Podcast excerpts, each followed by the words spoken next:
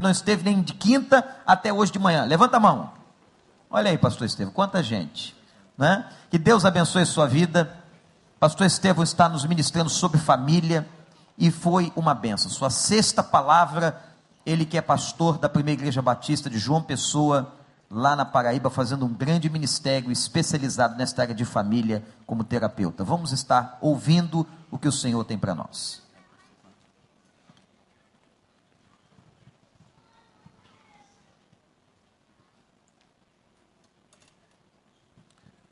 Amados irmãos, graça e paz para todos. Graça e paz para todos. É uma alegria muito grande estar encerrando hoje essas conferências. Eu estou pensando em, ano que vem, a minha igreja organizar uma conferência. Vou escolher um tema, levar o pastor Wanda para ele pregar de segunda a domingo. Para descontar o que ele fez comigo. Segunda, terça, quarta, quinta, sábado, domingo. Mas é, eu estou muito feliz. Eu, só estava temendo a minha voz. Porque, olha, eu prego na minha igreja sempre. Então eu venho de quarta-feira. Então, quarta-feira, João Pessoa, aqui quinta, sexta, hoje três vezes, amanhã de manhã grava programas. Aí à noite eu vou para Vitória, semana com pastores em Guarapari, pastores batistas, e depois continuo pregando. Então, ore pela minha voz Olhe para o seu pastor, que eu vou descontar isso no João Pessoas. Claro que o troco vai ser dado, vai ser bem dado com capricho. Por favor. Obrigado, pastor, pelo privilégio. Já saudade de vocês, pastor Vander, sua esposa e também do pastor Paulo, pastor de família dessa igreja, sua esposa Maura, e que tanto nos acolheram. Eu quero só lembrar vocês algumas coisas antes de começar a mensagem. A primeira delas é que família é uma ideia de Deus. Nós vimos desde a quinta-feira que família está no coração de Deus e quem luta pela família se torna parceiro de Deus nessa luta. E quem luta contra a família, claro, vai brigar com Deus, vai sair perdendo. Segundo, quero lembrar você de que a gente não terceiriza afeto na família, carinho na família, presença na família como também os cuidados espirituais da família. Não pode terceirizar essas coisas. Você é pai, você é mãe, você é filho, você é família. Então não terceirize aquilo que Deus colocou para você fazer. Amando, abraçando, orando, vivendo em família, segundo os propósitos do Senhor. E terceiro, eu quero é, pedir desculpas publicamente. Hoje à tarde, com muito carinho e diplomacia, que essas coisas são feitas com diplomacia. Uma, uma pessoa dessa igreja chegou onde eu estava e disse assim no meu ouvido, pastor Estevão, me permita é, lhe dizer, fazer um pedido. E também, é, com muita classe e amor, puxar a sua orelha. E o que é que eu fiz de errado, minha irmã? Ela disse assim: é, a maioria dos pregadores sobre família se esquecem de que também família quem é divorciada, quem é viúvo, quem é separado, quem ainda não casou. E eu caí em mim de que isso é verdade. Esqueci de mencionar essa gente tão especial. E é claro que fazem parte de família. Mas uma noite a gente dedicou a toda a igreja na quinta. Na sexta foi só para a juventude. No sábado, ontem, para os casais. Hoje de manhã, para a família como um todo. Então, essa minha palavra envolve a toda a igreja, porque todos somos família. Amém? Ah, só uma palavra pequena, porque eu saio amanhã. Ah, de forma nenhuma, quero que vocês entendam isso, com todo o coração, entendam. Eu tenho um, muito cuidado com essas coisas. E de associar a minha imagem, a minha presença, com qualquer, qualquer tipo de comercialização. Deus me livre dessas coisas. Eu vivo da minha igreja e vivo com dignidade. E isso é uma bênção em minha vida. Minha igreja me sustenta com dignidade, dentro das suas possibilidades e também minha esposa tem seu consultório, nós vivemos assim. Então, mas às vezes a gente viaja e poucos pastores do Brasil Batista são especializados em família. Temos muita gente boa, inclusive todos menores do que eu. Eu faço parte dos poucos, mas dos poucos eu sou mais fraco. Há muita gente melhor. E quando a gente vem falar, pedem a gente sobre livros, sobre mensagens para ver em casa, darem uma filha, um filho, ao marido, ao pai, enfim. Então eu trago material não para comercializar, mas eu trago para abençoar vidas. Então, a parte do que eu trouxe de manhã se acabou. Eu estava levando, como vou levar para São Paulo, para um, também um congresso de família. E pediram para trazer alguma coisa ainda hoje à noite, para quem não pôde vir desde quinta-feira. São quatro DVDs, só tem um assunto família. Parte do que eu preguei aqui está nos DVDs, outra parte não, para não parecer uma coisa comercial. Agora, como eu não vivo disso, é para ajudar você a presentear uma pessoa não crente que você conheça, para escutar, não ver o congresso, escutar. Há um pastor que, para mim, é dita, são preleções de um congresso que eu fiz de família, é, aqui em Aula de Lindóia, em São Paulo, e que isso me, me, me foi uma benção. Como também, parte do que eu vou dizer hoje à noite está no DVD, e dois, aqui foi do passado. Só isso, sem qualquer tipo de ideia, por favor, de lucro pessoal. Tanto é que, é, se você não é o caso de vocês, onde quer que vá no Brasil, eu digo assim: se alguém que quiser, que não pode pagar, pode levar mesmo, eu não faço questão com isso. A ideia é só abençoar e nada mais. Como amanhã eu estou indo embora, são apenas 25 conjuntos quatro mensagens. E geralmente, com tanta gente aqui, alguns querem para presentear para os seus. Eu queria orar porque eu vou tratar hoje de um assunto muito importante. O pastor Wander me pediu, eu achei que ele foi muito sábio nisso e eu atendi. De que mesmo sendo um culto às cinco e meia, outro culto à noite, se eu pudesse, eu não repetisse a mensagem. Eu achei interessante que eu não, não sei repetir mensagem. Na minha igreja, como essa aqui, no domingo tem vários cultos, são cinco cultos.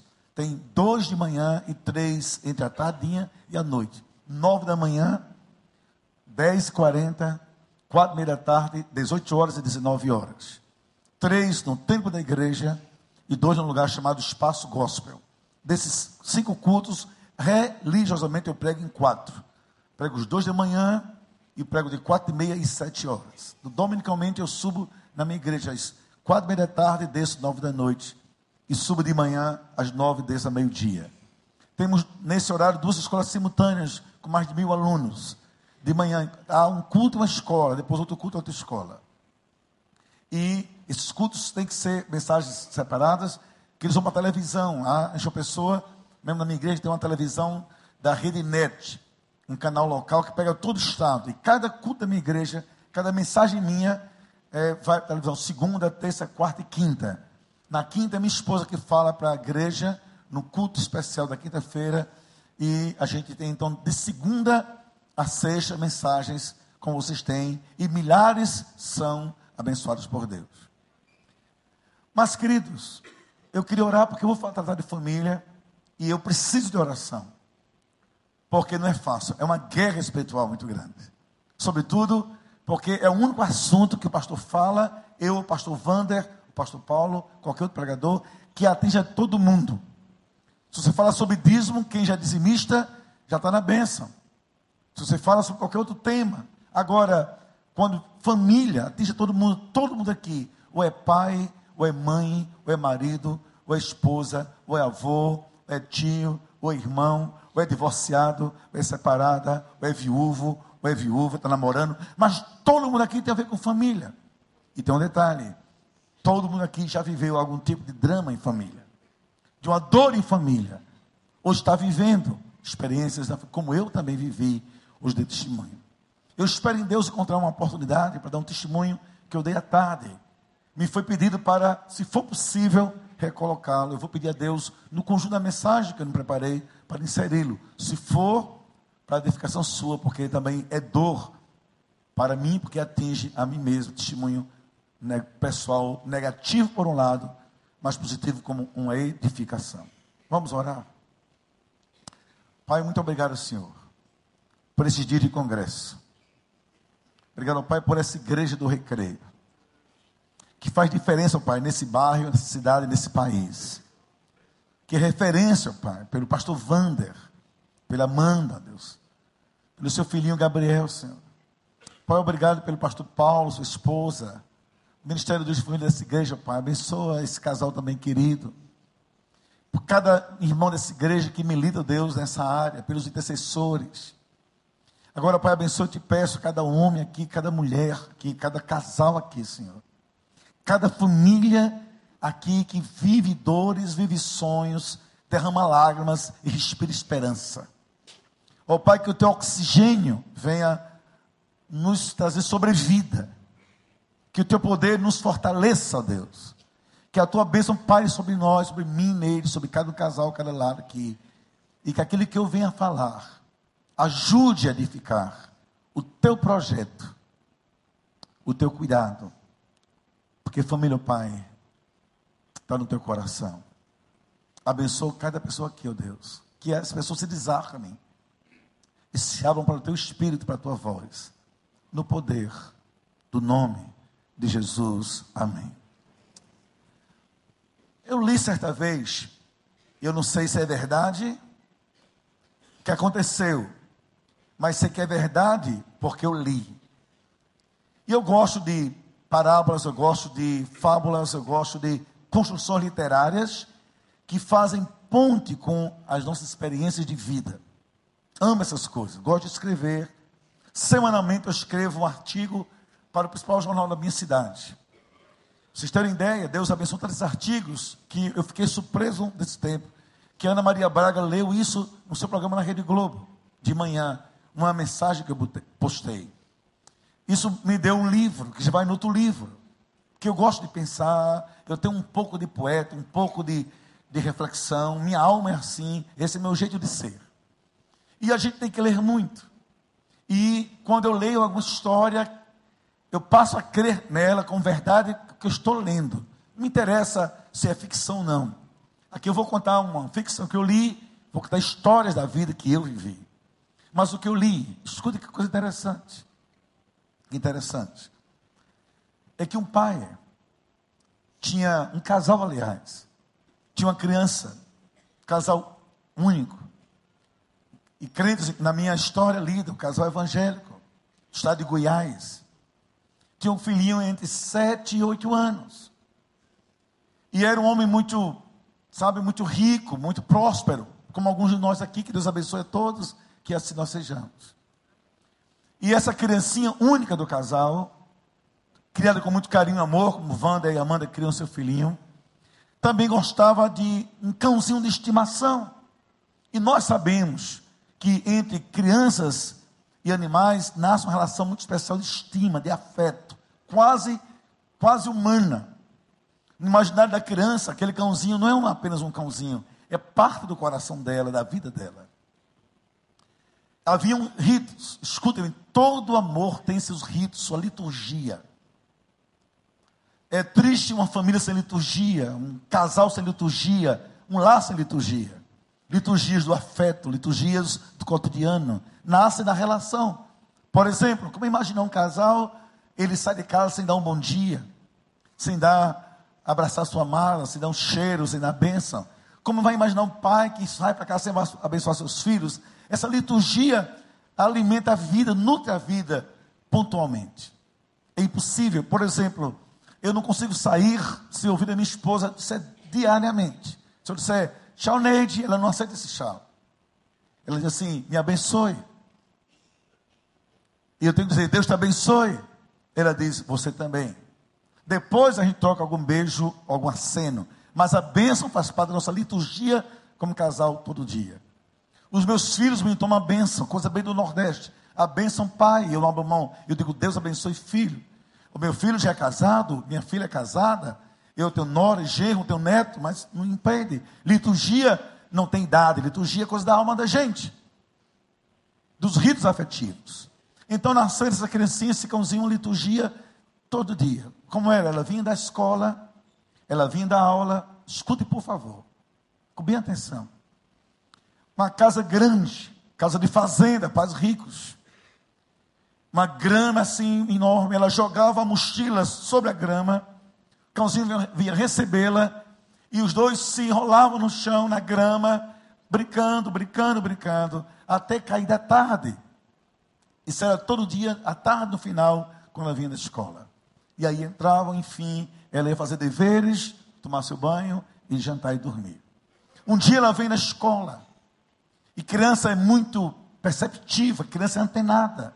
Ainda que calada, ela é antenada. Ela percebe na rua onde mora um movimento estranho. Gente a mais do que o comum. Gente a mais do que o cotidiano. E percebe que quanto mais ela vai para casa, mais em casa esse movimento estranho. Chega na sua casa, o portão aberto, ela joga a mochila no chão e corre e diz: Mãe, o que houve? Pai, o que houve? A sua mãe a chama pelo braço. A parte diz: Filha, senta aqui. Houve uma tragédia. O que foi, mãe? A empregada, alguém deixou o portão aberto. Seu cãozinho fugiu. Infelizmente veio um carro. Atropelou ele e morreu. Por isso esse povo está aqui. Para chorar com você essa saudade. Todo mundo sentiu, filho. A história então diz que uma tristeza, escute por favor, me acompanhe. Acompanhou o coração dessa criança, invadiu. Cuidado com esses ventos que vêm, que invadem a gente, de fora para dentro. E se alojou lá dentro como um vírus. Tristeza é vírus. É um perigo. Essa criancinha foi tomada por essa tristeza e clausurou-se no seu quarto. E por um dia, dois, não quis sair do quarto. E como coração de criança, ela criou uma fantasia. Sabe o que ela imaginou? Que o cãozinho ia voltar. E todo dia, às cinco da tarde, quando vinha da aula, ela ia para o quarto. Abrir a janela. E esperar o seu cãozinho voltar. Não voltou um dia, o outro dia. Então ela trancou-se e a tristeza, escute isso, não resolvida, gera mágoa contra a vida, contra alguém ou contra Deus. E a mágoa resolvida vai derrubando até deprimir a pessoa de verdade. É uma sequência negativa muito forte. Ela cai na cama e diz assim mesmo: Não quero mais viver, quero ir para o cantinho onde está o meu cãozinho. Ficava na janela, não comia, deixou a escola, não brincava, fechou a porta. Do dia dormia, de noite, à tardinha ia para a janela esperar o cãozinho voltar. O pai triste mesmo crente, já não aguentava mais, invadiu o quarto, empurrou a porta, botou a filha no, no colo e disse assim: Filha, papai não suporta mais ver você triste assim. Esperando porque ele não vai voltar, filha. Ele não vai voltar. Quem morre não volta. Cachorrinho não voltam, filha. Papai não suporta ver você olhando por essa janela por um portão que não tem respostas, nem vale da esperança. E papai lhe faz um pedido: que é, pai? Por favor, mude de janela. Mude de janela, filho. Porque enquanto você chora aí, nessa casa, eu e sua mãe existimos. Em algum lugar brilha o sol, nasce uma flor e você não vê. Mude de janela. Tomou a criança no braço. E saiu com ela para mostrar que a casa era maior do que uma janela só. Irmão, amigo, quando eu li essa história, eu fiquei impactado. Comecei a pensar comigo, porventura assim também na nossa vida. Uma casa de muitas janelas. E às vezes, por alguma razão, sopra um vento, muda uma história, e a gente altera essa liturgia de beleza, e a gente fica olhando a vida por uma janela só. Janela sombria, janela de dor. Pensei comigo, porventura, se também não são muitas famílias e casamentos e lares, onde pessoas se debruçam numa janela única, e ali olham a vida e classificam a vida e só veem paisagens sombrias. E eu queria lhe convidar nessa noite, encerrando esse congresso, para lhe fazer um pedido. Vou imaginar-me, me permita essa ousadia afetiva, mas é só ousadia mesmo de quem prega, com respeito a você. Vou imaginar-me sendo seu pai, um velho pai. Se eu pudesse hoje lhe pegar no colo, eu diria assim: por favor, dentro de casa, mude de janela. Deus quer lhe mostrar algo novo, você não consegue ver. E no livro de Apocalipse, capítulo 22, versículo 5, diz assim: Eis que eu faço novas todas as coisas. Vamos juntos viver essa verdade bíblica nesse passeio comigo. Que janelas a gente pode mudar dentro de casa? A primeira delas é o do ressentimento.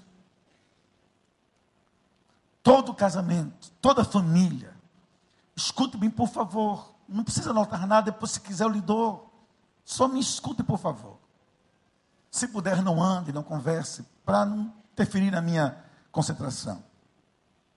Toda família, onde pessoas vivem debaixo do mesmo teto, muito próximas da cozinha, do quarto, da cama, do banheiro, da mesa, pressupõe relações muito próximas. E aquilo que é muito próximo pode produzir impactos, arranhões, agressões, desentendimentos. Só que às vezes arranhões produzem ferimentos. E ferimentos são susceptíveis de infecção, de derramar sangue, vieram feridas. Não tem coisa mais dolorosa de viver em casa, feridas, mal curadas ou nunca curadas. E a gente fica na família, em casa, vivendo por essa janela, olhando a família, olhando o lar, olhando o casamento, pela ótica do ressentimento. Que um dia casei com você, que um dia disse sim a você, porque um dia não ouvi meus pais, porque você fez aquilo comigo, e eu vou morrer sem esquecer, porque me traiu, porque me magoou, porque me feriu. Você acha que é fácil? eu vou para a igreja com você, eu vou para os cultos, eu leio a Bíblia, mas sabe Deus que isso não sai da minha alma, do meu coração. E às vezes, queridos, isso é uma verdade. Na própria igreja, de mãos dadas, estamos aí. E sabe Deus, quantos ressentimentos guardados na alma, no coração. Às vezes, nossos filhos, ó oh, pai, porque você disse aquilo comigo um dia, porque bateu em mim, porque me negou, porque disse não. Ô oh, mãe! E se você ficar em casa olhando a família, olhando o casamento, olhando lá por essa janela chamada ressentimento, escute, tudo é paisagem sombria, de arrependimento, de remorso, de dor regressa, de dor mal resolvida, de um pretérito que não foi resolvido na nossa vida. Diante de vocês, está aqui? Primeiro banco minha esposa, crente, adulta, serva de Deus, saudável, bonita, bem resolvida, profissional. Mas Deus colocou na minha vida. Você pensa que eu já não, já não a fiz sofrer? E você imagina que ela já não chorou por mim, por causa de mim? Sabe Deus? Quanta coisa ela reformulou para me ver feliz. E disse: não há muitas coisas suas. Olha, Estevão, por amor a você, por amor à igreja, por amor a isso, eu vou abrir mão, mas saiba, eu não estou feliz. Vocês imaginem se a gente fosse viver desse eco do passado. Era impossível prosseguir. E quem não sabe superar o seu passado, adoece o presente e compromete o seu futuro. Temos que fazer em casa, é no lar, na família, no casamento, entre os filhos, nós olharmos tudo pela janela do perdão, da possibilidade do novo. Dizer, vamos levantar, vamos tocar para frente, deixa para lá. Isso já passou e passou mesmo. Porque Jesus diz, apesar de maridos duros, de mulheres duras, de filhos duros, de pais embrutecidos, ele diz: Eu, Jesus, faço novas todas as coisas. E sobre a sua vida, seu casamento, seu lar, seus filhos, sua esposa, seu marido, sobre você que ficou viúva, que ficou viúva, você que está sozinha, eu proclamo, crer nisso. Fecha essa janela, olha para frente porque Deus tem coisa enorme para lhe mostrar. Crê nisso, em nome de Jesus. Olha que exemplo real. Eu comecei a contar isso quinta-feira. E aqui retorno para vocês. Até porque também pastor Vano não ouviu. Na Semana Santa, uma família da minha igreja perde pai. Uma filha adolescente, sobrinha da gente, sobrinha legítima de Neide. Legítima. Legítima. E sobrinha minha, porque a gente é criado como família só nos manda uma carta assim: Pastor, por que Deus levou meu pai?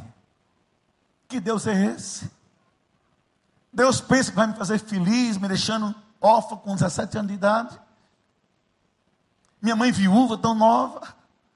Deus machucou a gente, pastor. Deus feriu a gente. Como é que eu vou crer nisso? Olha quanto ressentimento na alma de um adolescente. Quanta dor na alma de um adolescente.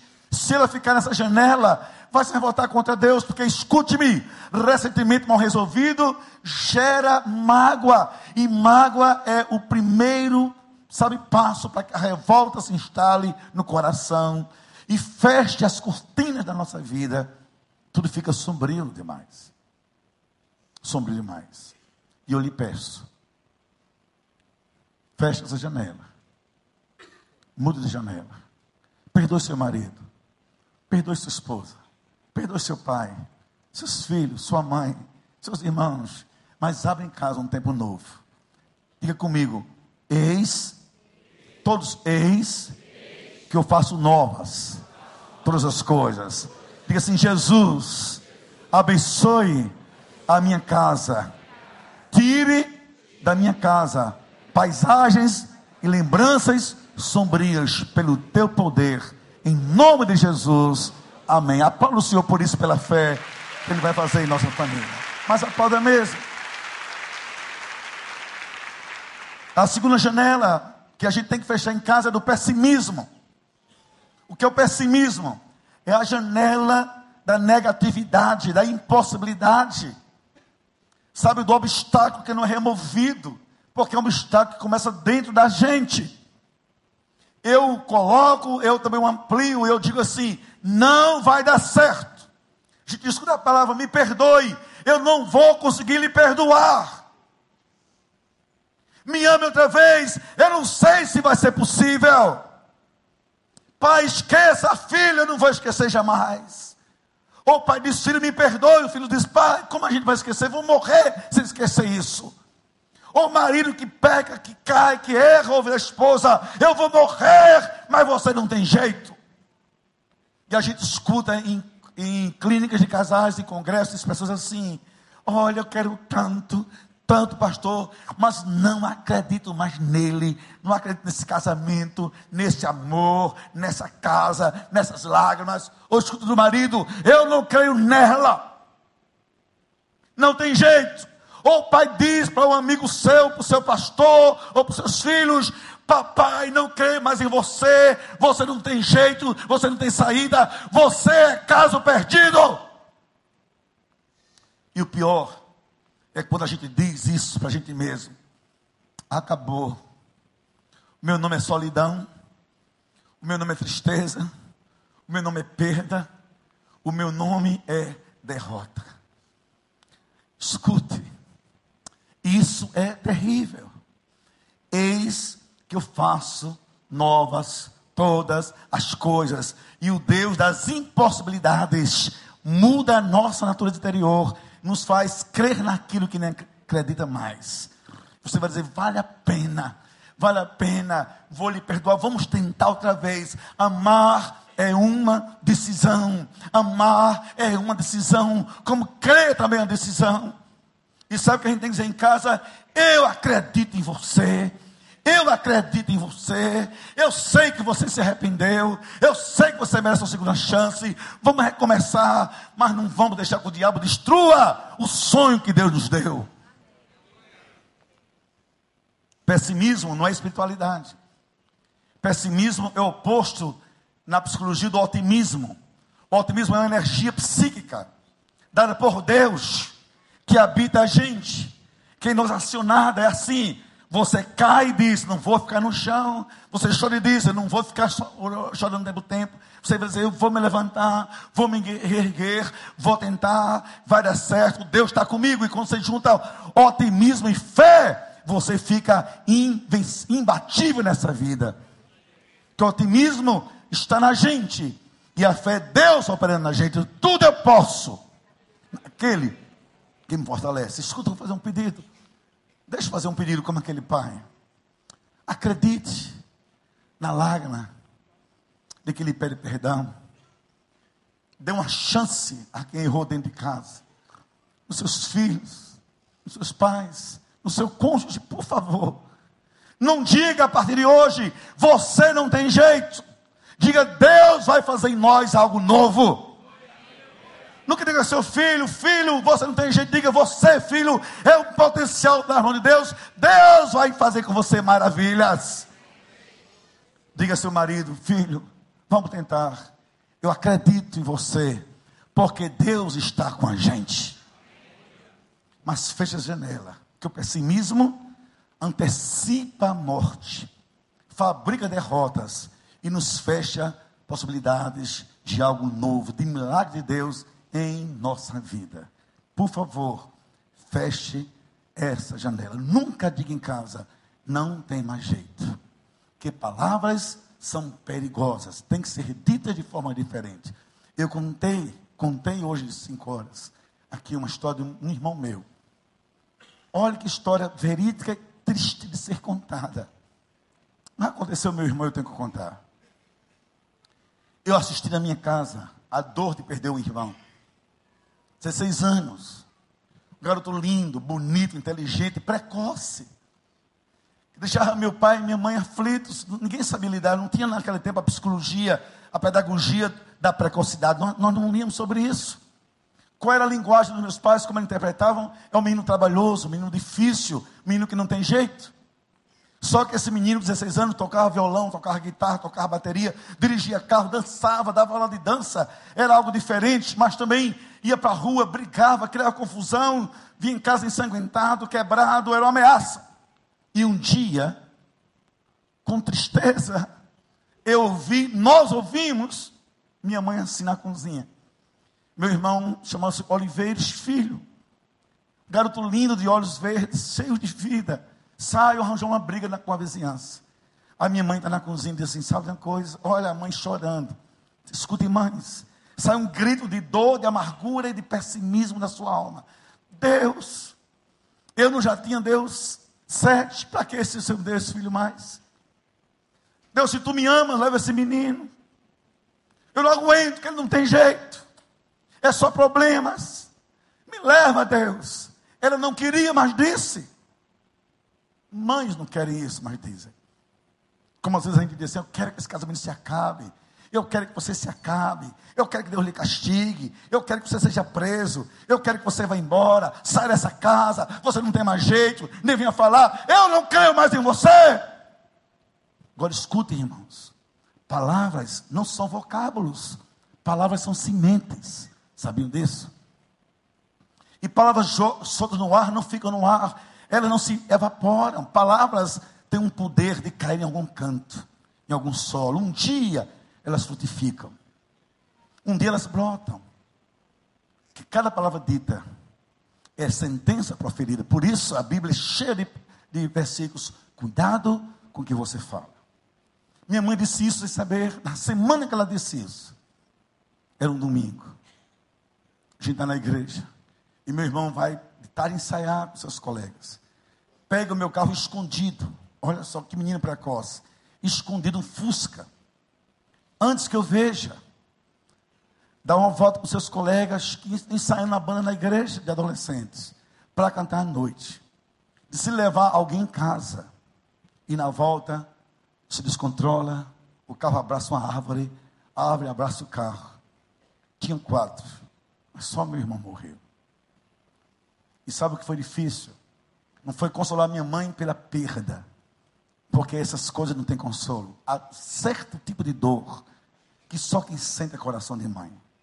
Nem marido, nem pai, nem irmão, só a mãe e pronto. Mas a maior dor da minha mãe não foi só isso, não foi a dor de perder. Foi a dor de ter proclamado: Deus, se me amas, leve esse menino. Ele não tem jeito. Agora, Deus, por favor, porque levou. Porque levou. Porque levou. Olhe bem para mim. Aprenda em casa a conjugar o verbo, sabe? De crer. De dizer possibilidades. Está difícil, mas vai dar certo. Em nome de Jesus. Estou sofrendo, mas Deus vai enxugar minha lágrima. Sabe, parece impossível, mas eu vou um dia perdoar você. Eu não sei porquê, mas eu acredito em você. Porque o pessimismo sepulta os sonhos e arranca da vida que Deus preparou para nos dar. E a gente joga fora essa necessidade. Mas feche em casa a janela. Eu não sei, estou só dizendo assim profeticamente. Eu não sei, mas imagino que é muita gente aqui que aqui algum casamento esteja por um fio, alguma relação familiar esteja dolorosa, algum pai não suporta mais o filho, algum filho não quer mais um pai, por favor, eu lhe peço, feche a janela e diga assim: ah, a partir de hoje eu acredito, Deus vai fazer coisa nova em minha casa, em nome de Jesus. Deixa eu fazer uma coisa que o meu coração está pedindo, e quando pede o coração de um pastor, Deus está nesse negócio. Por favor, todo mundo aqui Pode ser uma só pessoa, dez, não importa. Mas quem está aqui, que passa em casa algum tipo de luta e diz está difícil, por favor, levanta assim a mão comigo. Levante. Eu não estou vendo, só Deus está vendo. A, a luz não me deixa ver sua mão. Mas Deus está vendo. Escuta, mantenha uma levantada. Eu proclamo para a sua casa, o seu lar, sua família, uma sentença. Está difícil, mas Deus vai operar parece difícil, mas Deus vai chegar e está dizendo para você: Eu, Senhor, na sua casa faço nova todas as coisas, em nome de Jesus. Amém, amém, amém. Aplauda Ele com alegria, com júbilo e fé, que assim vai acontecer. Assim vai acontecer. Terceira janela, janela do medo. O medo, essa força diabólica, é um misto entre coisa espiritual psicológica, o medo é assim é uma área nebulosa, pantanosa, movediça entre a psicologia, a teologia, entre o cotidiano e a eternidade, entre a realidade e a esperança. O medo é uma coisa muito ambígua. Mas o que é o medo como janela? Esse momento em que você é paralisado, tudo para. O medo trava a gente. O medo amordaça a gente, acorrenta a gente na dor do presente. Então, o medo não nos impulsiona para nada, nos agarra à nossa própria dor. O medo encharca a nossa alma com as lágrimas que nós derramamos sem nos darmos conta. Então, o medo afoga a nossa alegria. Por exemplo, medo de perdoar. Quando a gente já tratei assim, consultório na igreja. Ah, pastor, ele me traiu a segunda vez, o senhor prega, eu creio. Mas se ele falhar novamente, eu não quero mais passar por isso. Medo de recomeçar. Ah, pastor, eu sei que eu amo meu marido, amo minha esposa, pastor. Você não conhece ela, é difícil o temperamento, é difícil ainda, senhor pastor. É a terceira vez, eu tenho medo de sofrer novamente, então eu prefiro sofrer sozinho medo de buscar o filho lá dentro, nas esquinas, nas praças, o filho drogado, o filho rebelde, o filho no mundo. Vai lá. Esse medo joga o filho, o marido, a esposa, os sonhos nas mãos do destruidor. E o medo de sofrer nos paralisa na busca da alegria. Medo de perdoar, de recomeçar, medo de reconciliar, medo de sonhar, se não der certo, por que não? E a Bíblia diz que em Deus nós podemos tudo. É de Deus nós. Dessa chance a você, a sua casa, não tem que ter medo. Agora olhe para mim. Olhe para mim. Porventura eu e você somos diferentes de natureza? Não somos.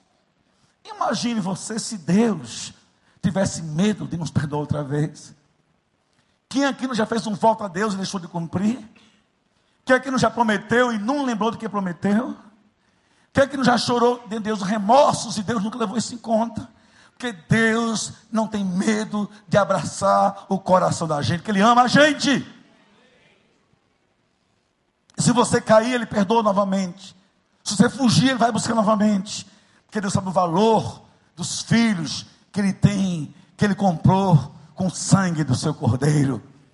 Então, assim, nossa família, família é tesouro, família é coisa sagrada, a esposa, o marido, os filhos, sua herança, não tenha medo, vá buscar, abre o coração, dê uma chance, ore a Deus, louve a Deus, não tenha medo, vá buscar, diga, Deus, eu não sei como, mas eu vou ver minha família resgatada em nome de Jesus, eu vou ver meus filhos salvos em nome de Jesus, Eu vou ver minha esposa curada em nome de Jesus. Mas proclama isso. E feche na sua vida essa janela. Porque ela é diabolicamente construída para você não ver além da sua dor a bênção da graça de Deus. Feche essa janela, por favor. Quarta janela da murmuração. Meus irmãos, família é lugar de encontro, mas também de desencontro. É lugar de sonhos, também de pesadelos. É lugar de sorrisos, também de lágrimas. É lugar de festa, de depressão. E às vezes numa casa, enquanto um canta na sala, outro chora no quarto. Enquanto conta bênção, outro conta lamúrias. Mas eu vou dizer uma coisa bem simples, quase que banal. Mas deixa eu dizer isso a você, por favor. Obrigado, querido. Deus abençoe.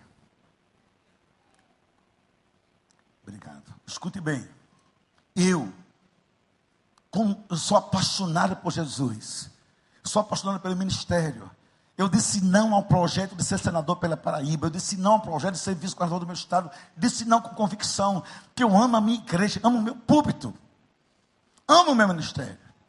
Mas eu deixaria de ser pastor. Eu deixaria de ser ministro de Deus se eu tivesse uma mulher perto de mim, que somente me puxasse para baixo. Eu tenho impressão que nessa vida terrena não tem castigo maior para uma mulher alegre, sonhadora, para cima, para frente, altruísta, otimista, vencedora, eufórica, visionária, de ser casado ou conviver com um homem em cima de uma cama, cabeça baixa, que só reclama o tempo todo. Você conhece alguém assim? Eu quero que você me apresente, que isso é uma, uma peça muito rara. Filho, mora no Rio de Janeiro, mora no Recreio, na Barra. Filho, que dia lindo. Você quem acha? Deus é bom só para você. Nossa igreja é linda, é gente demais. Pastor, foi uma benção, mas demora muito na pregação. Coral é maravilhoso, eu não gosto de coral.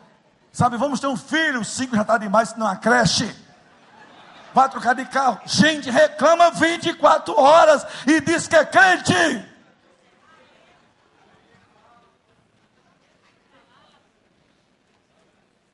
Conhece alguém assim? Eu já fui vítima de gente assim nas igrejas. Por exemplo, eu fui pregar em Goiânia, aliás, desculpe, Anápolis. É claro que eu fui num lugar, um lugar assim meio suspeito, Assembleia de Deus de Anápolis. Enorme igreja, 10 mil pessoas. E Deus me usou. Aí no final de contas, o pastor disse assim a um dos seus principais presbíteros: Você gostou do pregador? Gostei, mas é muito cabeludo para o meu gosto. Parece que ele tem espírito de barbeiro em cima dele, de salão de beleza, de tesoura. Vai para lá, capeta. Capeta de salão. Coisa mais ridícula. Agora, vamos pensar ao contrário. Olha, escute nós homens, eu sou homem, posso dizer nós homens. Depois me apedrejem, tudo bem. Olha, um homem murmurador, ranzinza, chato, é insuportável.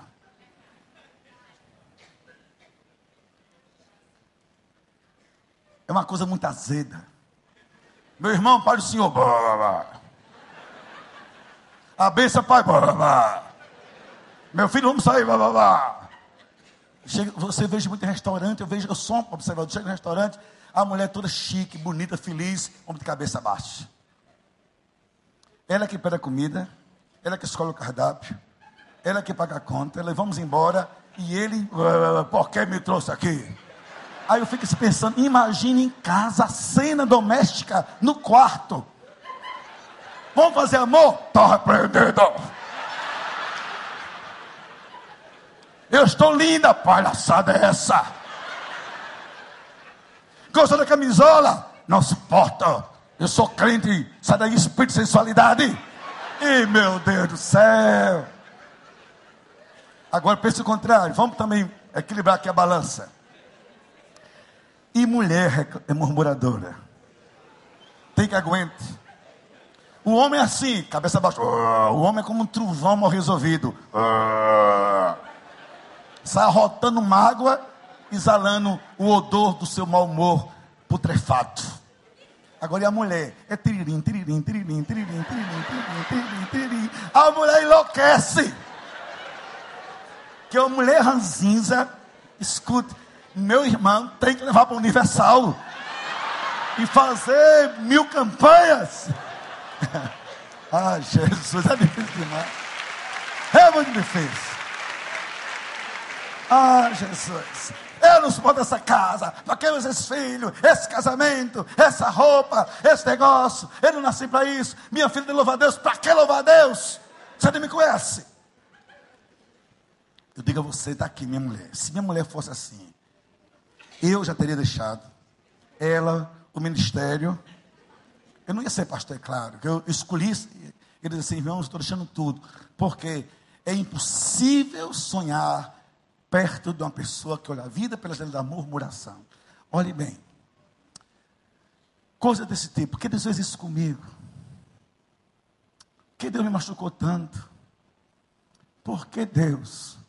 Por que Deus? Por que Deus? E a gente, quando é atingido por essas ondas, a gente destrói a família, os filhos, a vida e a fé e atinge as pessoas.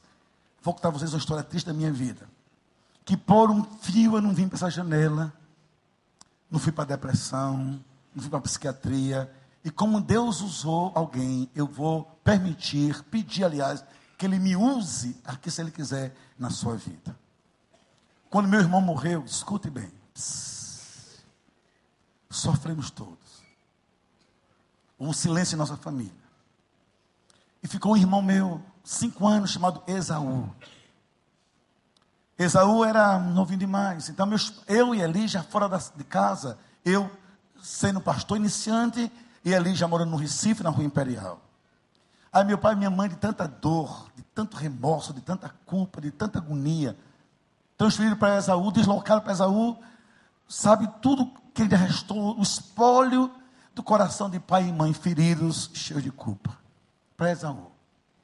Esaú ficou como semideus na vida deles sublimado, sublimado a chamada lei da compensação tardia. Agora olhe bem para mim. Quando a gente coloca alguém entre a gente e Deus, inclusive filhos, cônjuge, pastores e quaisquer pessoas, Deus se entristece. Chegou um dia que Deus também resolveu levar Esaú. Escute, eu vivi na minha casa dois lutos. E o pior, Deus preparou a mesma cena para dar uma grande lição que às vezes Deus mantém os lugares só muda a mensagem. Por isso que você vê aqui todo domingo, mas todo domingo Deus tem uma mensagem diferente, no mesmo lugar. Era um domingo, Esaú tinha 22 anos de idade, Esaú era aspirante do exército. Deus disse: Eu vou levá-lo. Só que antes, houve uma cena comigo, comigo, que eu vou dizer é vergonhoso, que eu vou dizer não era para ser dito, mas eu vou dizer porque eu tenho coragem. Para dizer a você: o Deus que me curou vai curar você também, se for preciso na sua casa. Vocês ouviram de manhã, quando eu falei a vocês que eu casei pobre, casei inseguro, casei ciumento, e me apeguei a coisas pequenas, eu era uma pessoa muito mesquinha. Eu discuti com ele coisas pequenas, só por questão de insegurança. Então implicava, pelo que eu queria ter o poder do controle. Tudo eu reclamava a mesa, a poeira, o quarto, os pratos. Eu adoeci minha mulher sem saber que era eu é que era doente. Que pessoas mesquinhas, pessoas assim, elas não entendem, elas são doentes. E sentem uma compulsão inconsciente de também adoecer os outros. Sabe o que aconteceu, meus irmãos? Eu casei com ele, fomos a Recife. Eu me inscrevi no governo, no crédito educativo, foi o primeiro dos anos 70, eu era muito pobre. E ganhei esse crédito. Parte eu comprava meus livros do seminário, parte eu ia montar minha casa de casado. E a primeira coisa que eu comprei para mim foi um som, aquele som 3 em 1, é, Polivox antigo, só quem aqui conhece comigo são, é a turma do tempo do dinossauro, sabe o que eu estou dizendo? Uma coisa de acrílico, bonita, mas não existe mais. Olha a minha doença. Disse a Neide, ela está aqui, Neide. Deus sabe quanto isso me custou. Você pode ouvir música, tem fita, tem disco. Eu só lhe peço uma coisa: peça a mim, eu ligo, eu boto. Não toque nesse negócio sair para não arranhar. Sou homem doente, fazer isso em casa, mas eu fiz. Eu tinha na época 23 anos de idade dessa segurança. Coloquei na minha casa, mesma coisa. Um dia cheguei em casa em João Pessoa, já pastor da igreja, começando meu pastorado. Aí saí de casa cedo. Eu não sabia que meu irmão era louco por mim, sem me dizer. Dizia aos seus amigos: olha, meu irmão Estevam, meu irmão é pastor, meu irmão é na minha vida especial, ele tinha 22 anos de idade, eu nem tinha 30 anos ainda. Aí eu vou para casa, irmãos, escute, por favor. Quando eu chego em casa, no meu edifício, escuto um som muito estridente lá do andar terra. Eu disse para mim, que povo meu educado, que música alta, como é que pode? E aquilo me irritou, porque eu sou uma pessoa mais clássica, eu sou uma pessoa mais sóbria, eu sou uma pessoa mais tranquila. Quando mais eu subia, mas aquele som crescia em mim, me irritava, me agoniava. Eu agonizava, como é que pode? Quando eu chego no oitavo andar, descobriram no meu andar esse som. Eu vou para o meu apartamento, abro a porta, para minha tristeza, é no meu apartamento. Vou ao quarto onde está o na minha biblioteca particular, abro a porta, está lá, luz apagada, meia luz, como aqui. Meu irmão Exaú com três amigos seus no meu apartamento. Foram ouvir minhas músicas. Eu gosto, sempre gostei de John Denver, de Paul Simon. Aí queria mostrar minhas músicas. E entre uma delas, uma música mais movimentada. Então ele levantou o som e começou a dançar com os amigos. Eu entro assim carnalmente, acendo a luz, digo assim: Esaú! Isso, irmãos, é forte minha memória, como espinho na carne ainda encravado. Que história é essa, Esaú? Como é que você vem em minha casa sem minha permissão, mexe no que é meu, quebra o que é meu, se for o caso, Esaú? Como é que pode? Olha, Esaú, eu sou seu irmão, lhe amo, mas se for para vir na minha casa, mexer no que é meu sem me pedir, não venha mais. Eu cheguei a esse ponto animalesco. A única coisa que eu me lembro, que meu, meu irmão baixou a cabeça. Outra imagem que eu tenho dele. E saiu. E no corredor, uma conversa de um dos seus amigos. É esse o seu irmão pastor? E o silêncio foi a resposta. Porque tem horas que a dor calada fala mais alto que qualquer palavra. Era uma quinta-feira. E eu não me toquei pelo que eu disse. Porque esse mundo brutaliza a gente. A gente esquece do norte de Deus para a nossa vida em casa. Homens e mulheres, pais, irmãs e irmãos. Por exemplo, Deus fez as coisas para serem usadas. São objetos. Você usa, joga fora, limpa, descarta. Deus fez pessoas para serem amadas. A esposa, o marido, os filhos, irmãos, para serem amados, o que é que nós fazemos diabolicamente invertidos? Nós usamos as pessoas e amamos as coisas. É o meu som, minhas joias, meu guarda-roupa, meu armário, meu carro, meu espaço não entre aí. Não importa se você sofra com isso, mas é meu, não quero que toque. A gente machuca os outros para preservar objetos. Domingo eu fui para a igreja, irmãos. Olha que tristeza, eu volto do culto cansado. Sento na cadeira, o telefone toca. Eu, pastor Estevam, sim, sou eu. O senhor podia vir aqui ao hospital, então, uma pessoa? Pois não, que, que eu venha, que, que alguém precisa do senhor. Não me disseram nada, eu fui pensando outra coisa. Chego lá no hospital, entro na sala de emergência. Está meu irmão morto em cima de uma maca.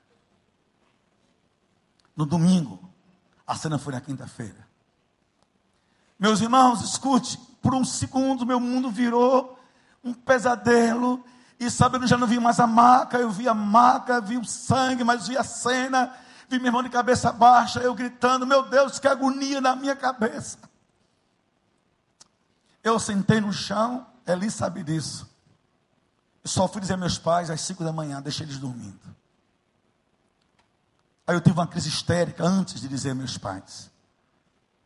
Fui para casa, chutei o som, quebrei o som e comecei a falar com o som, no histeria inútil. Som para que eu te quero. Para que serves? Meu irmão está morto. Para que eu quero uma agulha nova, acrílico sem arranhar, um disco sem arranhar? Se meu irmão está morto, que tipo de homem eu me tornei? Aí fui para o hospital, como se meu irmão pudesse me ouvir e dizer: Esaú, volta, vai para minha casa, liga meu som, escuta as músicas, chama amigos, Esaú, enche meu quarto, mas volte, por favor, se não enlouqueço. Mas nem o som me ouviu, nem Esaú também. Eu fui tomado de uma tristeza tão grande.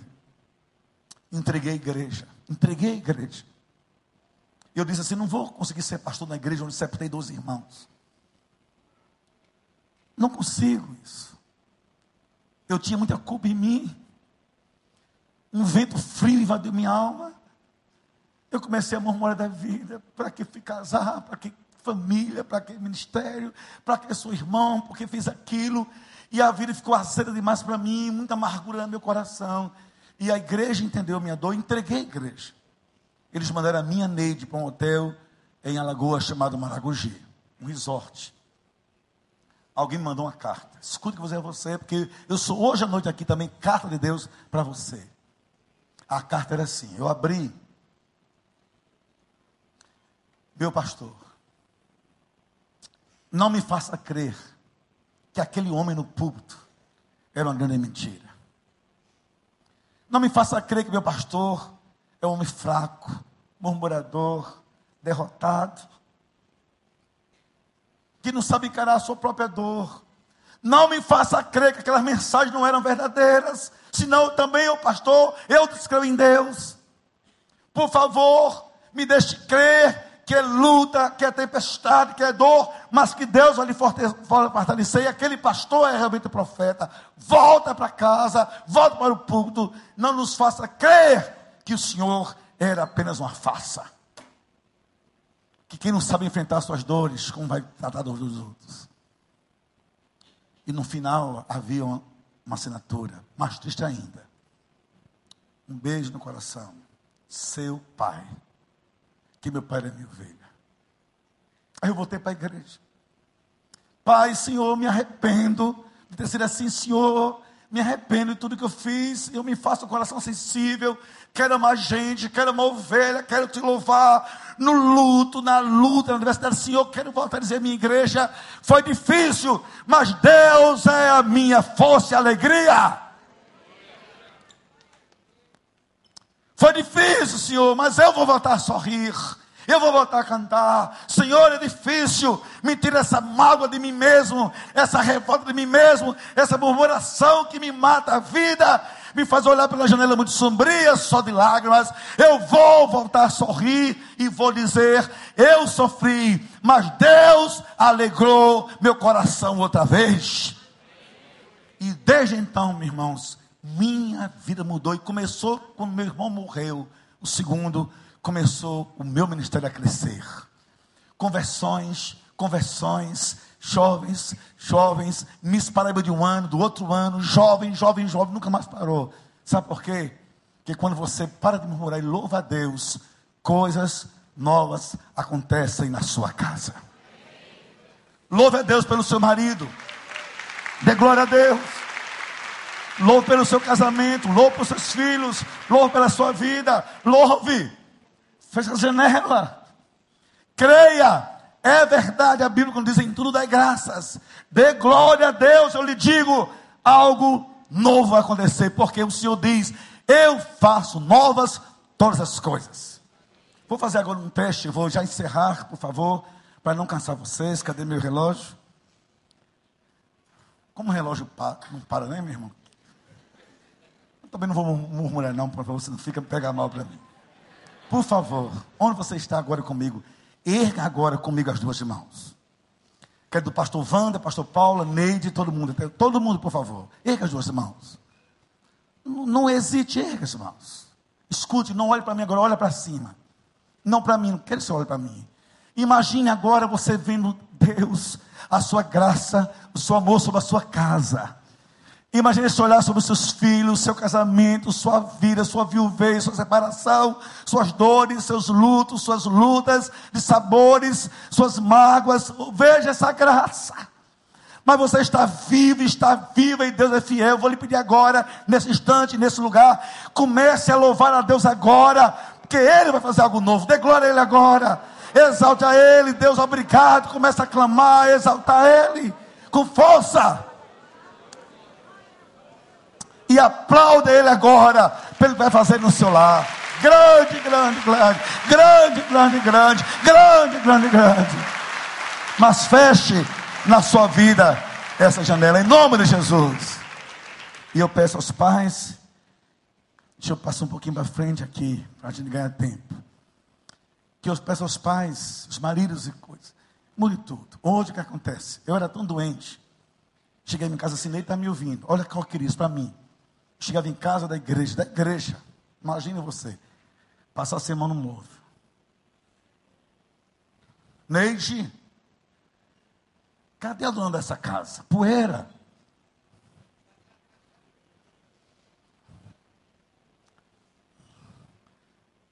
Onde está você, mulher? Eu pago caro para poeira nos móveis. Até que um dia eu descobri que ela estava com poeira na alma. Quando chegava, ela dizia: Meu Deus, ele está chegando. Triste o lar. Quando o pai chega, os filhos se escondem.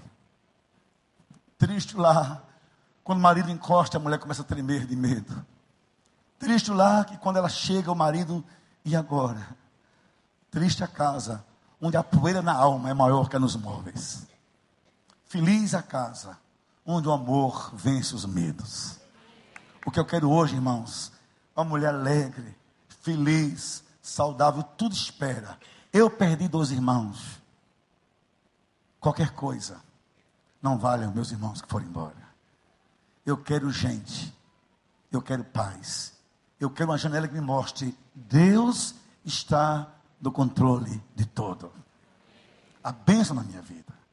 E eu quero encerrar, me desculpem a hora, por favor, pastor Wander, sobre uma janela. Se eu for falar sobre todas, não vai dar tempo, mas eu quero falar sobre essa janela, por favor. Da incredulidade. Porque estamos aqui, porque essa igreja crê no projeto família. Estamos aqui porque esse pastor crer nas famílias dessa igreja. Porque estamos aqui porque nós cremos no milagre dentro de casa. Porque estamos aqui não é porque é bonito só estar aqui, é porque a gente crê que Deus é real, que Deus existe, que o Senhor tem poder, que o Senhor move montanhas, que o Senhor move as águas, que o Senhor move tudo que for obstáculo e que Deus tem uma bênção para a nossa vida e nossa família. Mas é muito triste quando você vive em casa como crente nessa incredulidade só vem à igreja e canta, e lê a Bíblia, e repete liturgias evangélicas, rotineiras e nada. Mas às vezes vem o câncer, vem a doença, vem a tragédia, e você deixa levar pelo caos, por uma janela terrível chamada Eu não creio mais nos milagres de Deus. Alguém muito ligado a minha Neide, faz um mês, dois meses, na nossa igreja hoje, muito perto de um pastor amigo meu. Está bem, de repente descobre a memória falhou. Depois descobre, não sabe mais de nada. Novo. Leva o médico, outro médico. Olha que notícia. Um tumor no cérebro. E o pior, cinco centímetros, quase um limão dentro da cabeça. Comprimindo tudo. Aí vem a turma da incredulidade. É câncer é a cabeça. Abre a cabeça, nunca mais é o mesmo. Não tem jeito, não tem cura. Aí começa a linguagem do incrédulo. Tem plano de saúde, tem plano funerário, já tem uma cova, é uma questão de tempo. E irmãos em Cristo. É assim. Irmão, estou doente. É. É melhor se prevenir. Irmão tem plano de saúde. A irmã já tem um cantinho no cemitério, que isso é caro. Chega essa turma, na cabeça um tumor antes do exame final. Será que é maligno? Não tem jeito, como é que vai ser? Começamos a orar. Grupo de oração. Igreja com vocês tem grupo de oração 24 horas. Chama-se de oração. Orar, orar, orar. Operação. Deus está presente. Deus está na UTI. Deus está no apartamento. Deus cura tudo. Deus pode tudo, inclusive milagres da nossa casa. Depois de muita luta, ele se opera. Sai do hospital. Sai da UTI. Lúcido fala, memória positiva, a fala positiva. Tem que passar quatro dias num UTI, sai com dois dias, está em casa para dizer: quando em casa a gente planta fé, em casa a gente colhe milagres. Glória a Deus! Glória a Deus!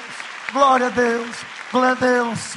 Bendito os filhos que têm paz, que oram por eles.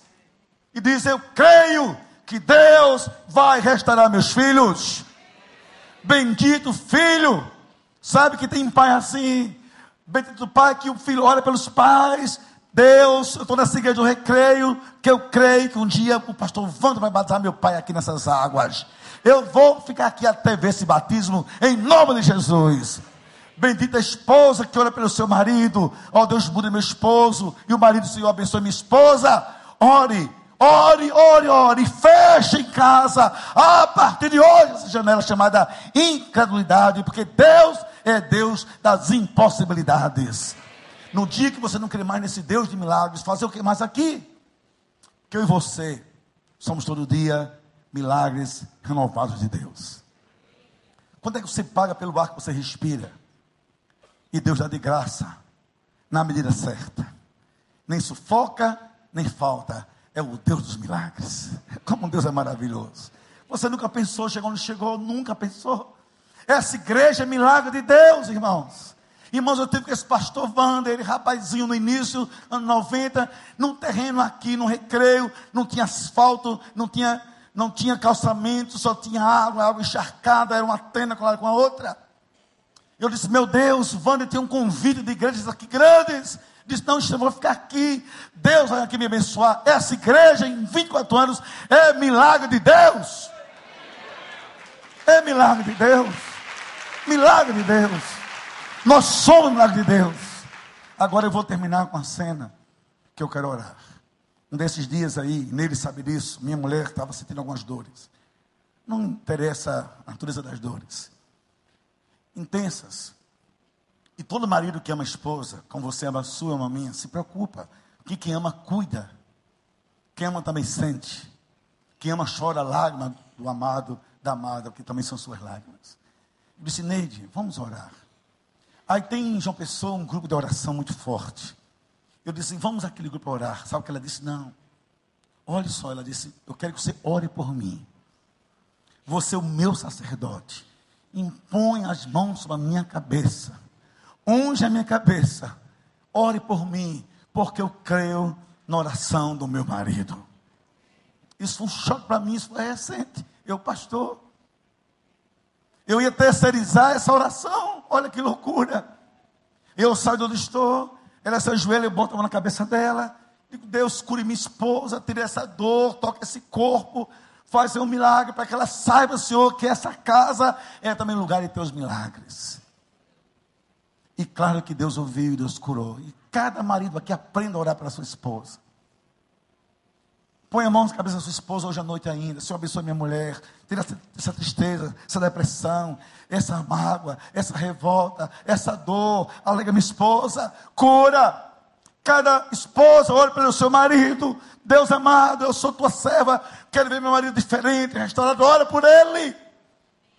Pais, olhem pelos filhos juntos e proclamem: Deus, nossos filhos são tua herança. Abençoe nossos filhos e proclamem: não queremos filhos para a droga, para o mundo, para os carnavais, para as passarelas do samba, filhos para boatos, filhos são teus, são nossos filhos, são tua herança, nós cremos que eles são teus, vão ser felizes em nome de Jesus. Mas ora junto. Se está ruim seu casamento, acredite. Deus é Deus de milagres. Esse congresso foi feito para você ver em casa. Não vídeo de um pastor pregando, mas ver em casa. Deus fazendo milagres. Feche a janela. Coloque a fé como o norte da sua vida.